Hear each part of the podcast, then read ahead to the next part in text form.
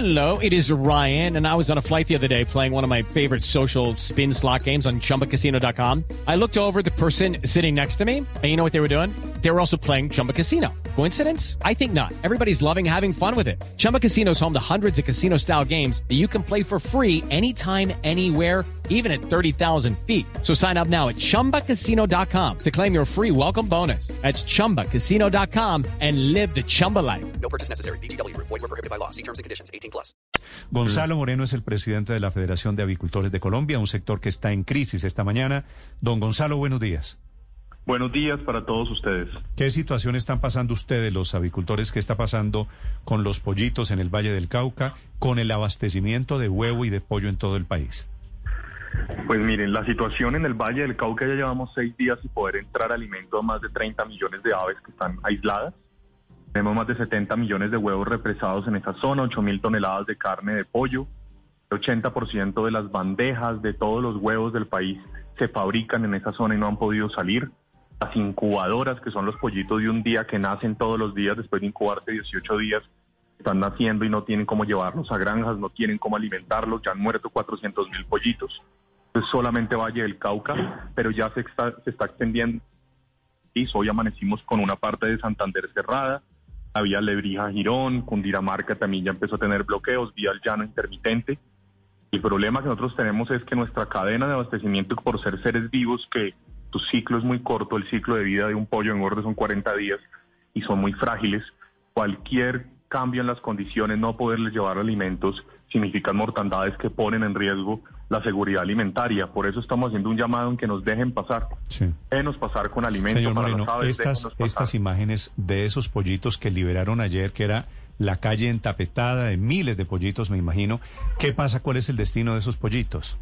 Esos pollitos deberían salir de ahí para una granja a que se levanten, lo llamamos así, granja de levante, los alimenten, les tienen que dar calor en esos primeros días, agua, y a partir de la semana 18 empiezan a poner huevos. Que son como recién nacido, tienen que cuidarse. Problema es que esta planta de incubación está completamente aislada. Por eso lo soltaron, lo soltaron ayer, esto fue frente a Buga, ¿verdad? Sí, eso es una, en la vía, en el corredor ¿Qué pasa? ¿Qué, qué les pasó a esos pollitos después? Los recogieron parte de la comunidad porque si no iban, iban a morir de inanición. Lo recoge parte de la comunidad y ¿qué hacen con ellos? Señor. Los deben cuidar y los deben criar porque si no, si van a morir en la planta sin alimento. Sí.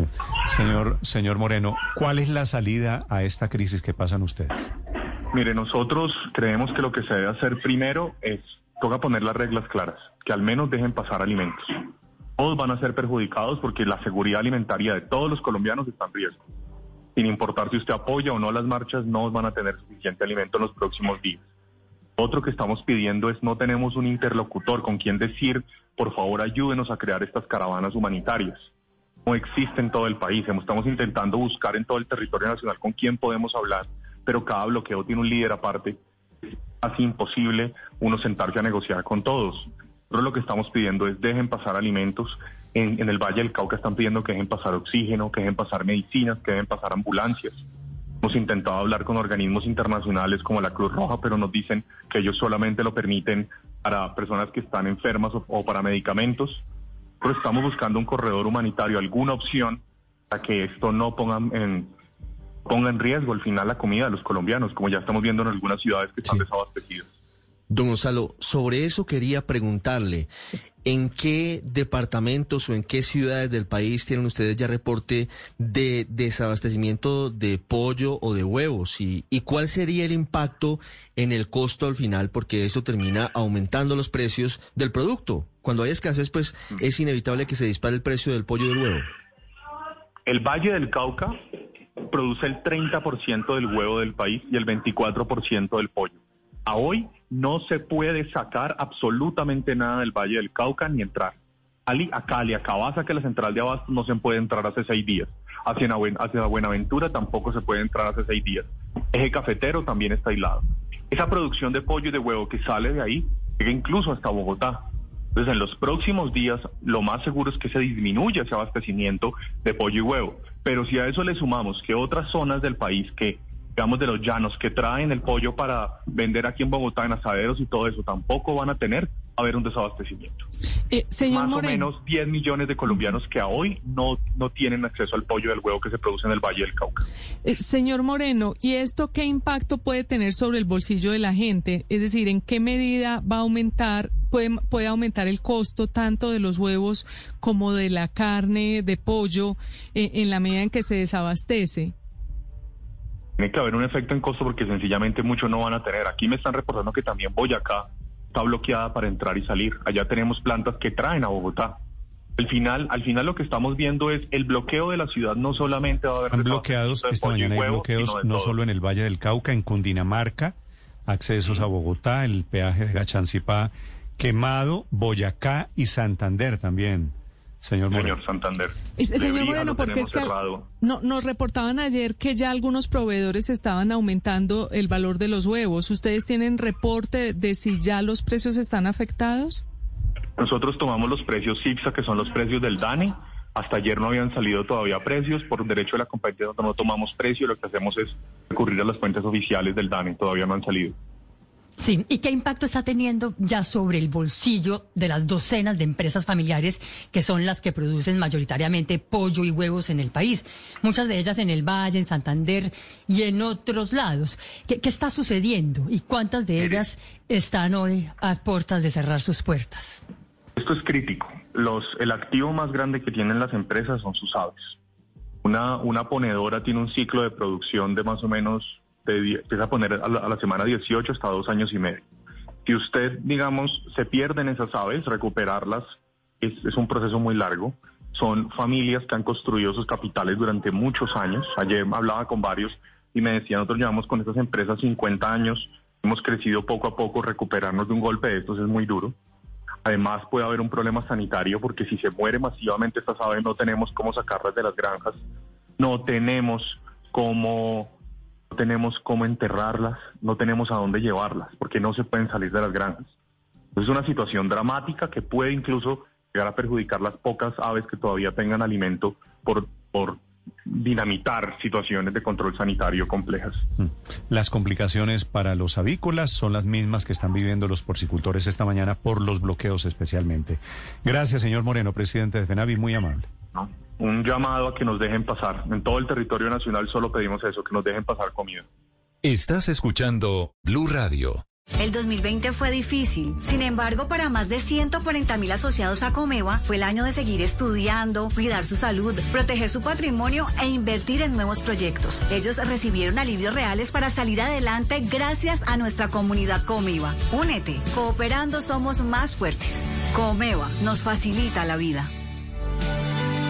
El gremio de los porcicultores, los productores de carne de cerdo en Colombia, se llama Por Colombia.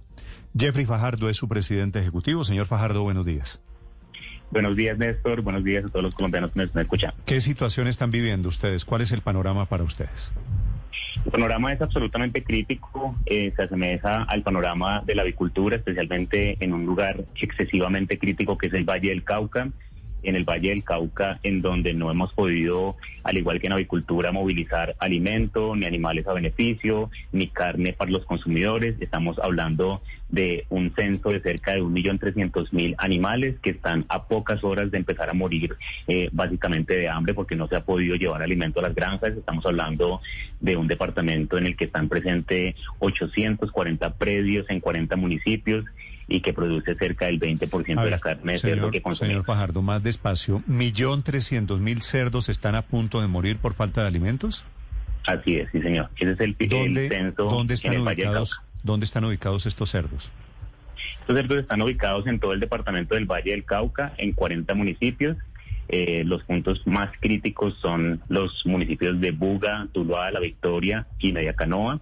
Eh, también en Candelaria, en donde está Cabaza, que es como el Corabastos de Cali, está Sí. un punto crítico que es la planta de beneficio más grande del departamento, que está completamente cerrada desde la semana pasada y que tiene los cuartos fríos llenos, pero la incapacidad de abrir para continuar con el beneficio normal. Sí.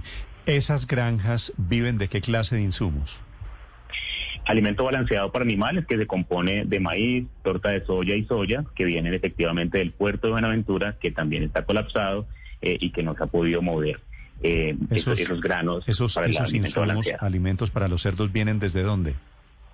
Eh, son importados en su mayoría, vienen de los Estados Unidos en la inmensa mayoría y otros orígenes son Brasil y Argentina. ¿Y no hay en esas granjas de producción industrial de cerdos alimentos alternativos?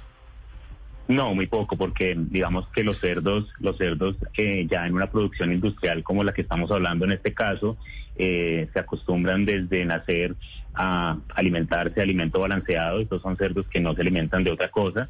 Igual, digamos, otras opciones tampoco se han podido movilizar porque las vías están completamente cerradas. Eh, están empezando a dosificar la alimentación. Eso se empezó a hacer desde el viernes, pero los animales empiezan a inquietar porque están acostumbrados a una dieta muy estricta, eh, muy, digamos, generosa para el crecimiento de los animales y pues ya en, esta, en este momento, ya martes, después de el inicio de, estas, de estos bloqueos el viernes, ya la situación es de que no se va a poder continuar con la alimentación. Mm, señor Fajardo, ¿Cuál es el momento límite que tienen los porcicultores? Es decir, ¿para cuánto tiempo más les queda alimento? ¿O ya se agotó simplemente y no hay cómo alimentar a ese millón trescientos mil cerdos en el Valle del Cauca? A la porcicultura le quedan horas, básicamente. Yo creo que ya de aquí a mañana no tenemos ya mucho más tiempo. Eh, le quedan horas, se ha dosificado, como les cuento, el alimento balanceado, pero ya son muy pocas horas las que nos quedan.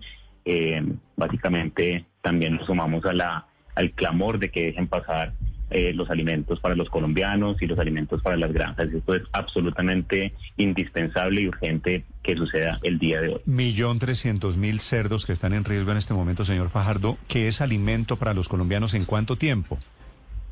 Es, es, son 520 toneladas en el Valle del Cauca, pero con las afectaciones del resto del país podemos estar hablando de más de mil toneladas diarias y ese es el alimento, eh, pues básicamente de dos o tres días para los colombianos. Eso quiere decir que en la medida en que se van poniendo en riesgo, pues también estamos empezando a ver desabastecimiento en varias partes del país, en Bogotá, en Medellín, sí, eh, pues porque el Valle del Cauca eh, y, en el eje cafetero también, porque el Valle del Cauca alimenta todas estas zonas también. Mm. Alerta de los avicultores de FENAVI, de los productores de cerdo de por Colombia. Gracias, señor Fajardo, y la mejor de las suertes. Estamos pendientes. Muchas gracias. Un abrazo para todos. Lucky Land Casino asking people what's the weirdest place you've gotten lucky. Lucky? In line at the deli, I guess. Aha, in my dentist's office. More than once, actually. Do I have to say? Yes, you do. In the car before my kids' PTA meeting. Really? Yes. Excuse me, what's the weirdest place you've gotten lucky? I never win and tell. Well, there you have it. You can get lucky anywhere playing at LuckyLandSlots.com. Play for free right now. Are you feeling lucky? No purchase necessary. Void where prohibited by law. 18 plus. Terms and conditions apply. See website for details.